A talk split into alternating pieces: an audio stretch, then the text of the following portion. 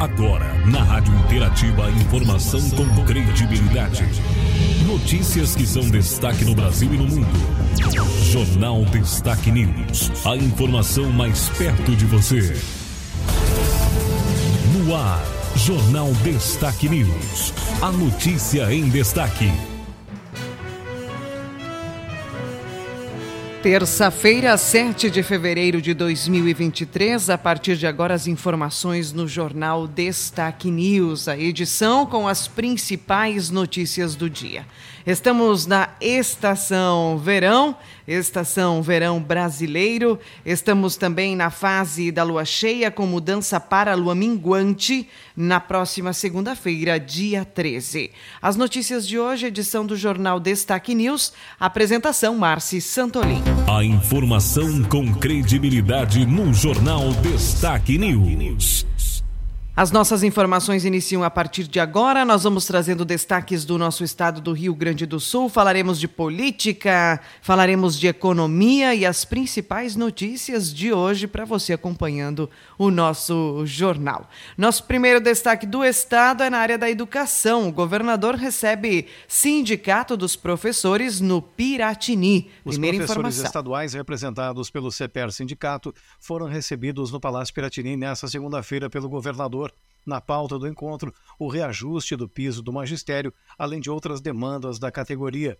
Desde que o governo federal anunciou o novo valor para R$ 4.420,55 em 16 de janeiro, o executivo estadual trabalha na definição dos termos e do percentual de reajuste a ser adotado pelo Rio Grande do Sul para alcançar o valor mínimo estabelecido pela União, respeitando, entretanto, de acordo com o governador, os limites do equilíbrio fiscal das contas públicas. A gente tem destacado que a educação é nossa absoluta prioridade, mas para ser prioridade não basta nós apresentarmos reajustes maiores que não sejam possíveis de serem pagos. Nós temos uma lei de responsabilidade fiscal e a necessidade de manter as contas em equilíbrio em favor da educação e dos próprios professores e funcionários de escola. O que aconteceu no ano passado?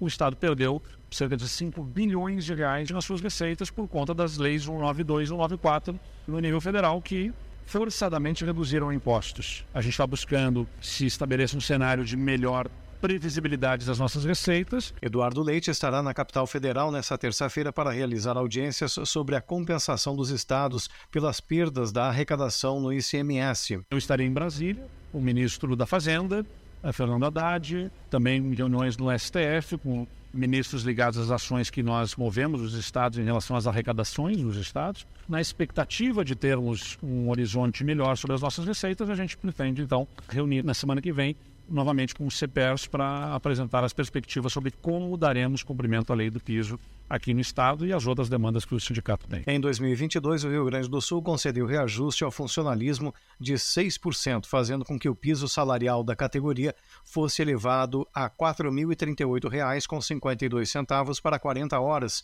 ficando 5% acima do piso nacional que vigorava no país até a publicação da nova portaria pelo Ministério da Educação.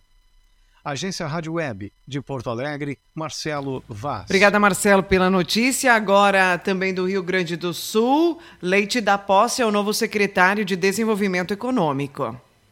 O governador Eduardo Leite deu posse nesta segunda-feira ao secretário estadual de Desenvolvimento Econômico, Hernani Polo. O novo titular da pasta é deputado estadual eleito para o quarto mandato, tem 48 anos, é natural de Ijuí e formado em Direito. Em seu discurso, Leite destacou o perfil do novo secretário. A capacidade técnica, ela é, sem dúvida nenhuma, importante, mas essencial mesmo é a vontade, né? a disposição.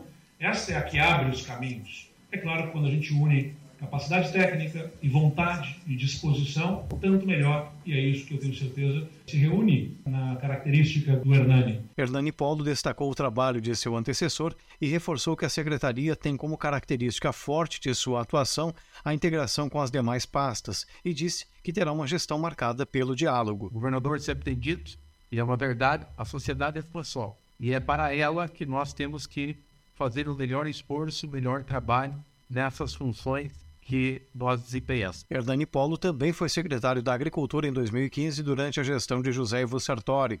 Em 2020, foi presidente da Assembleia Legislativa do Rio Grande do Sul. Agência Rádio Web, de De Porto Alegre, Marcelo Vaz. Informações com Marcelo Vaz, agora no nosso estado. O Rio Grande do Sul é reconhecido pelo Chile como a zona livre de febre aftosa sem vacinação. O Chile reconheceu o Rio Grande do Sul como área de livre de aftosa sem vacinação nesta segunda-feira. Isso habilita o mercado gaúcho para exportação de animais e produtos de origem animal para o país vizinho.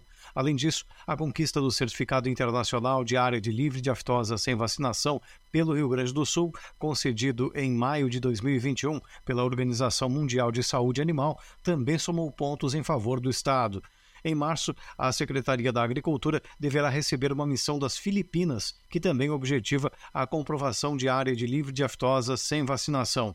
Além disso, a Secretaria da Agricultura aguarda retorno de uma missão da República Dominicana que esteve no estado em janeiro deste ano para avaliação dos protocolos de defesa sanitária animal. Agência Rádio Web, de Porto Alegre, Marcelo Vaz. Vamos a mais informações na edição do nosso jornal, agora falando dos atos antidemocráticos. Notícia desta manhã: coronel da PM é preso em nova fase da Operação Lesa Pátria. O coronel da Polícia Militar do Distrito Federal, João Eduardo Naime Barreto, foi preso pela Polícia Federal nesta terça-feira durante a quinta fase da Operação Lesa Pátria, que tem como alvos envolvidos nos atos criminosos contra os três poderes do dia 8 de janeiro em Brasília. O coronel era responsável pelas operações da PM no dia dos ataques golpistas e havia sido exonerado do cargo pelo ex-interventor federal Ricardo Capelli. Nesta quinta fase, são cumpridos dez mandados mandados expedidos pelo Supremo Tribunal Federal, três de prisão temporária, um de prisão preventiva e seis de busca e apreensão. Todos os mandados estão sendo cumpridos no Distrito Federal. Os investigados são acusados dos crimes de abolição violenta do Estado Democrático de Direito, golpe de Estado, dano qualificado, associação criminosa, incitação ao crime e destruição de bem especialmente protegido. A operação foi deflagrada no último dia 20 para identificar pessoas que participaram financiaram ou fomentaram os atos criminosos de 8 de janeiro e tem caráter permanente. A Polícia Federal disponibiliza o e-mail denúncia8janeiro@pf.gov.br para receber denúncias sobre os participantes dos atos criminosos.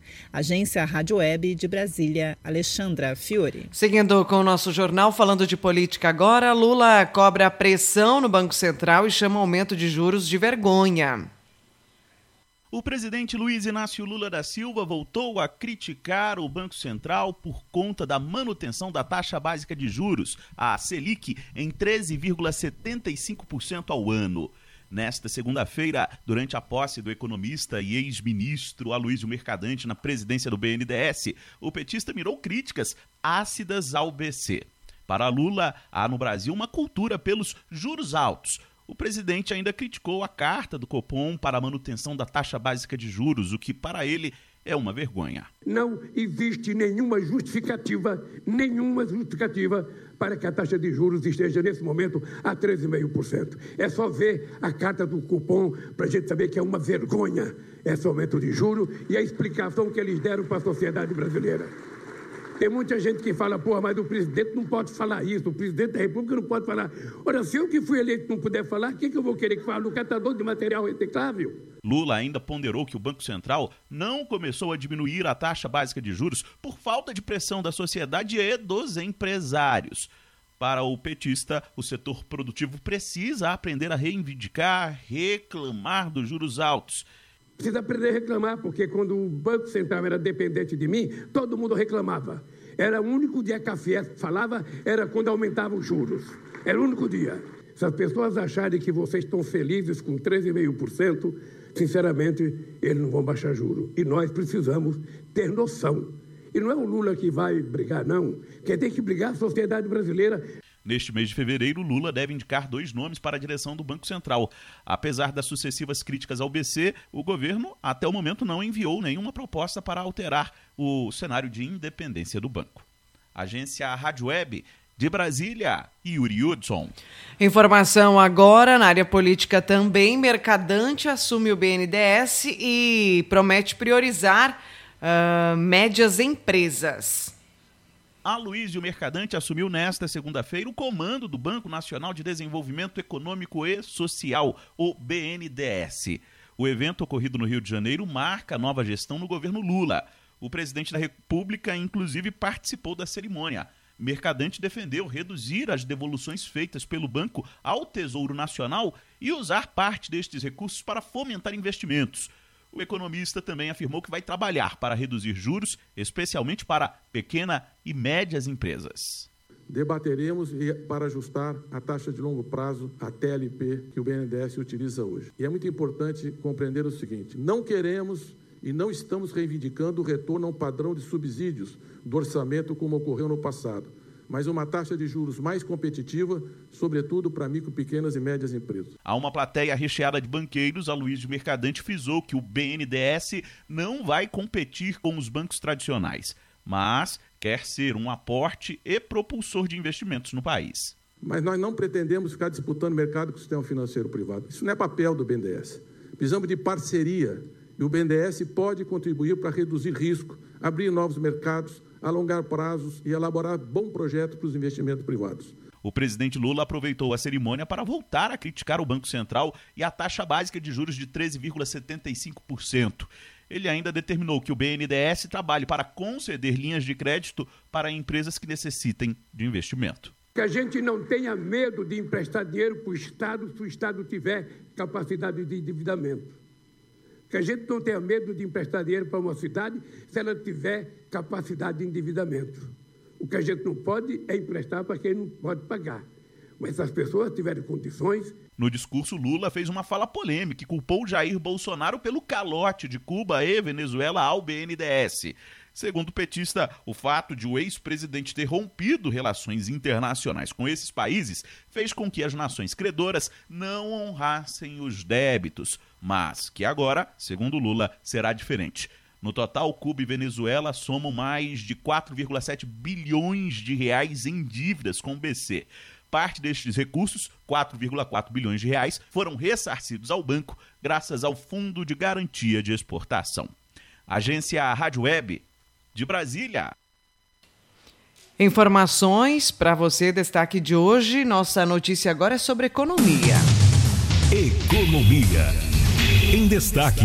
Reajuste nos descontos do INSS começa a valer neste mês.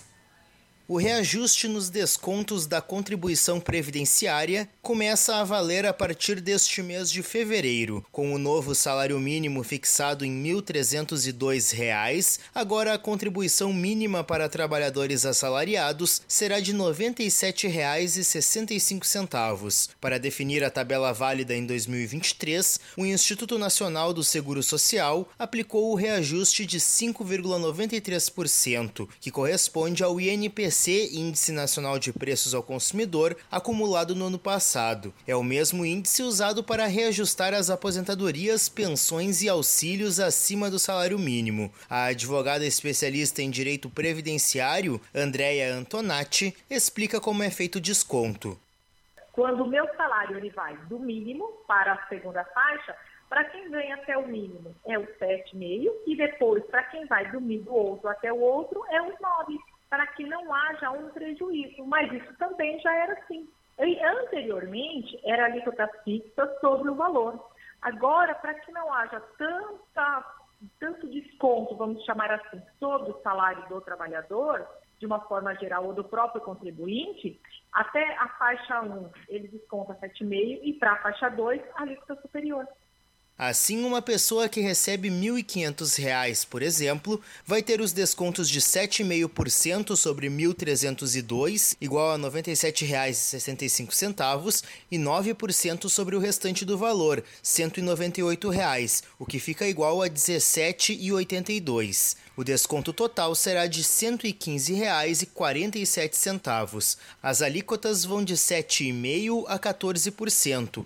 O novo teto das aposentadorias do INSS foi fixado em R$ 7.507,49. As novas faixas de contribuição valem para trabalhadores com carteira assinada, domésticos e trabalhadores avulsos. Agência Rádio Web. Produção e reportagem Renê Almeida. Jornal Destaque News. A notícia em destaque. Vamos a mais informações na edição, mais destaques de hoje para você. A gente vem com as principais manchetes, compartilhando ainda notícias no portal da Destaque News. Você encontra também as informações. No mundo, o terremoto né, passa de 5 mil pessoas mortas no terremoto de magnitude 7,8 na madrugada de ontem, em um território que abrange a Turquia e a Síria. Segundo a autoridade turca, foram confirmados 2.921 óbitos no país, enquanto o governo de Damasco contabilizou a morte de mais de 1.400 sírios. As informações são de que milhares de pessoas também estão feridas. Durante a tarde de ontem, um outro tremor. Uh, preocupou os habitantes locais ao alcançar 7,5 na escala Richter. O inverno gelado dificulta os esforços para encontrar sobreviventes entre os escombros de prédios residenciais derrubados durante os abalos. Até o momento, o número de mortos é o maior na Turquia desde o ano de 1999, quando um outro terremoto matou mais de 15 mil pessoas. Informações: um vídeo divulgado por um canal canal de televisão turco mostra o momento em que um repórter estava ao vivo quando começou o segundo tremor. A equipe reportagem acompanhava o resgate de vítimas presas em desabamentos quando a imagem começou a tremer com um novo abalo. Terror, então, aí na Turquia e também na Síria. Informações de hoje, Enem 2022, resultados são divulgados, serão divulgados na próxima segunda-feira. Com a nota obtida no Enem, os inscritos poderão participar de programas federais de acesso ao ensino superior, como o SISU, concorrendo a vagas em instituições públicas no país, também o ProUni, para bolsas em universidades privadas e também o FIES, que é o Fundo eh, de Financiamento Estudantil, além de crédito a estudantes. A nota do Enem também permite concorrer a vagas em universidades e faculdades que adotam essa modalidade seletiva. E ainda é aceita em instituições de ensino portuguesas conveniadas com o Brasil. O resultado do Enem 2022, que será divulgado na segunda-feira, dia 13, estará disponível na página do participante. Notícia de hoje. O ex-presidente Jair Bolsonaro disse ontem, em entrevista a um influenciador de extrema-direita americano, Charlie Kirk, que deve voltar para o Brasil nas próximas semanas para comandar a oposição responsável entre aspas, né, comandar a oposição responsável ao atual governo. Segundo ele, faltam líderes de direita no Brasil. Bolsonaro viajou para a Flórida um dia antes de deixar o poder e já pediu ao governo dos Estados Unidos um visto de turista que lhe permitiria ficar até mais seis meses no país. Mais de um mês depois da posse, o presidente Lula e a primeira-dama Janja se mudaram ontem para o Palácio da Alvorada, residência oficial. O prédio projetado por Oscar Niemeyer teve de passar por uma reforma devido à má conservação, com infiltrações, vidros rachados e móveis, alguns deles históricos, danificados. Mais três mortes Yanomami na conta dos garimpeiros. Líderes Yanomamis acusam garimpeiros de assassinarem três indígenas. Segundo denúncia recebida pelo Conselho Distrital de Saúde Indígena, duas mortes ocorreram na região de Parim, Parima e outra também nas proximidades. Equipes da Polícia Federal foram enviadas ontem para apurar os casos que ocorreram em regiões dominadas pelo garimpo ilegal. O Ministério dos Povos Indígenas havia cobrado da pasta da Justiça ações imediatas para retirar os corpos do local porque os Yanomami temem novos conflitos caso eles mesmos tentem fazer o resgate. Em Boa Vista, capital roraimense, o número de crianças Yanomami internadas no único hospital infantil do estado chegou a 50 ontem, segunda-feira. Quatro delas estão na unidade de terapia intensiva, UTI, com desnutrição grave. Por enquanto, né, as informações são de que 40 voluntários da Força Nacional do SUS, entre médicos, enfermeiros e assistentes sociais, foram enviados a Roraima para reforçar os atendimentos aos povos indígenas. O grupo se junta aos outros 12 integrantes enviados no último dia 23. Notícia: morre o advogado baleado pela própria arma em um hospital de São Paulo. Ele estava internado após atingido acidentalmente pela própria pistola enquanto acompanhava a mãe em exames. O campo magnético gerado pelo aparelho puxou a arma de sua cintura e provocou o disparo. O caso aconteceu na região central de São Paulo no último dia 18 de janeiro. Segundo a Polícia Civil, ele havia assinado um termo de contraindicação de campo magnético para os acompanhantes. Informação, então, para você estar tá lá no portal da Destaque News também, essa notícia. Foragido do Mato Grosso é preso em Barracão. Policiais civis de Barracão prenderam na manhã de ontem um foragido do estado do Mato Grosso. Ele tinha mandado de prisão preventiva por homicídio e ocultação de cadáver. A prisão ocorreu no interior do município de Barracão, onde o homem estava na casa de parentes de sua companheira. Após comunicado à Polícia Civil de Rondonópolis, no Mato Grosso. Ao monitorar a situação, a Polícia Civil realizou a prisão em ação conjunta com as delegacias de São José do Ouro né, e Barracão, coordenadas pelo delegado Fernando Vargas. Após a prisão, o homem que é natural do Paraná foi encaminhado ao presídio de Passo Fundo. Bombeiros voluntários de Machadinho atendem ocorrência de incêndio. Na noite de ontem, por volta das 22 horas e 10 minutos, a Corporação de Bombeiros Voluntários de Machadinho atendeu ao chamado de incêndio via populares, né? O incêndio estava localizado em uma mata fechada na comunidade da linha Raia do Pessegueiro, interior do nosso município.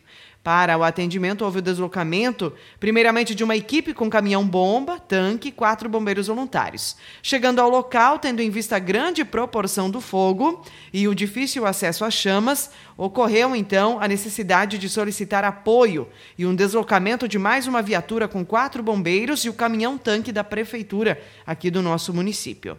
No combate às chamas, foi utilizada uma extensão de 90 metros de mangueira para conseguir né, alcançar aí o fogo. E mais de 6 mil litros de água foram utilizados. Conforme a corporação, o chamado chegou às 21, 22 horas e 10 minutos. Mas, segundo informações, o fogo já havia iniciado por volta das quatro e meia da tarde, onde da própria cidade, aqui do nosso município, dava para se avistar a fumaça. Essa a fumaça, inclusive, está lá no nosso portal uma foto uh, encaminhada pela Corporação de Bombeiros, onde era possível ver, né, durante o dia ainda, a fumaça. Mas somente à noite, então, é que o chamado chegou né, até a Corporação de Bombeiros Voluntários. O incêndio atingiu uma plantação de eucalipto.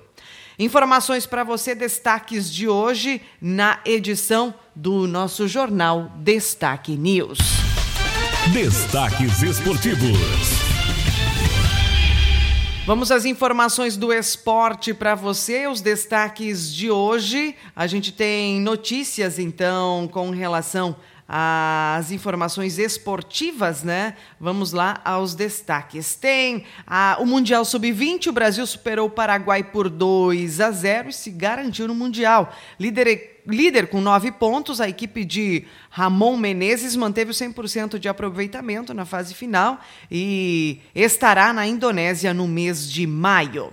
Informação também para você, né? A Libertadores 2023 começa nesta terça-feira.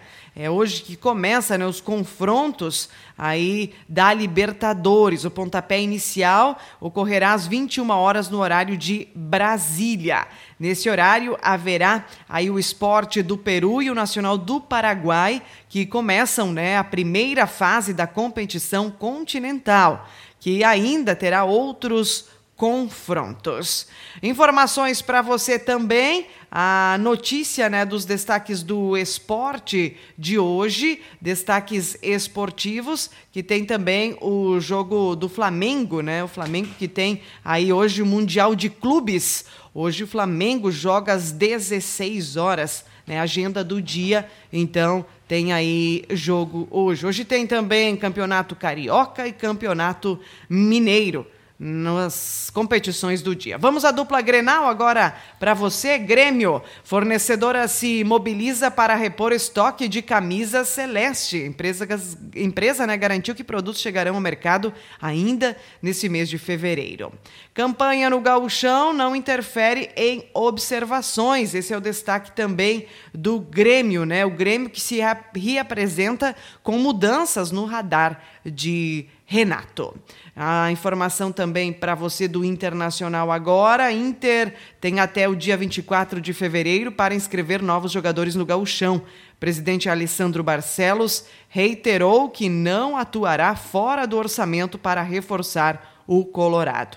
O Inter que acumula perda de pontos e compromete campanha também no Gauchão. O Inter anunciou a renovação também de contrato de Matheus Dias. Principais destaques, então, a gente trouxe aqui os destaques para você, falando das principais notícias do mundo da bola, as informações, então, para você, destaques de hoje. Agora em destaque a previsão do tempo. Previsão do tempo só aparece em todo o Rio Grande do Sul mais uma vez nesta terça, embora com presença de nuvens esparsas. Uma massa de ar seco e quente está sobre o território gaúcho e inibe a ocorrência de chuva. Qualquer instabilidade a chance não é alta, será extremamente isolada e em pouquíssimos locais. O dia começou com temperaturas amenas, mas o calor toma conta do estado e as máximas, as máximas serão mais altas do que ontem, né? Estão previstas em marcas de 37 a 39 graus em regiões, a exemplo de Uruguaiana e Quaraí. A informação também é de que esse dia de calor atinge, atinge aí todas as regiões do nosso estado. As informações agora da Somar Meteorologia para hoje trazem uma terça-feira em Machadinho de sol com algumas nuvens, 32 graus hoje à tarde. Amanhã se repete a mesma condição, 15 a 32 graus e não chove amanhã. Chuviscos são previstos para quinta-feira. Chovendo rápido, né? Aquelas pancadas passageiras. 10 milímetros quinta, mais calor na madrugada, 17 graus a mínima chegando a 30 a máxima. Depois disso, teremos um final de semana aí, início de final de semana de tempo firme, não há condição de chuva. Uh, chuviscos novamente só a partir de terça-feira, dia 14. Essa é a projeção do tempo e da temperatura que sempre pode ter modificações, que sempre pode trazer mudanças com a atualização dos dados e também proximidade dos dias. Informações no www.destaquenews.com. Finalizo aqui a edição do jornal de hoje. Termina aqui mais uma edição do Jornal Destaque News. A informação com credibilidade. Aqui, na sua rádio.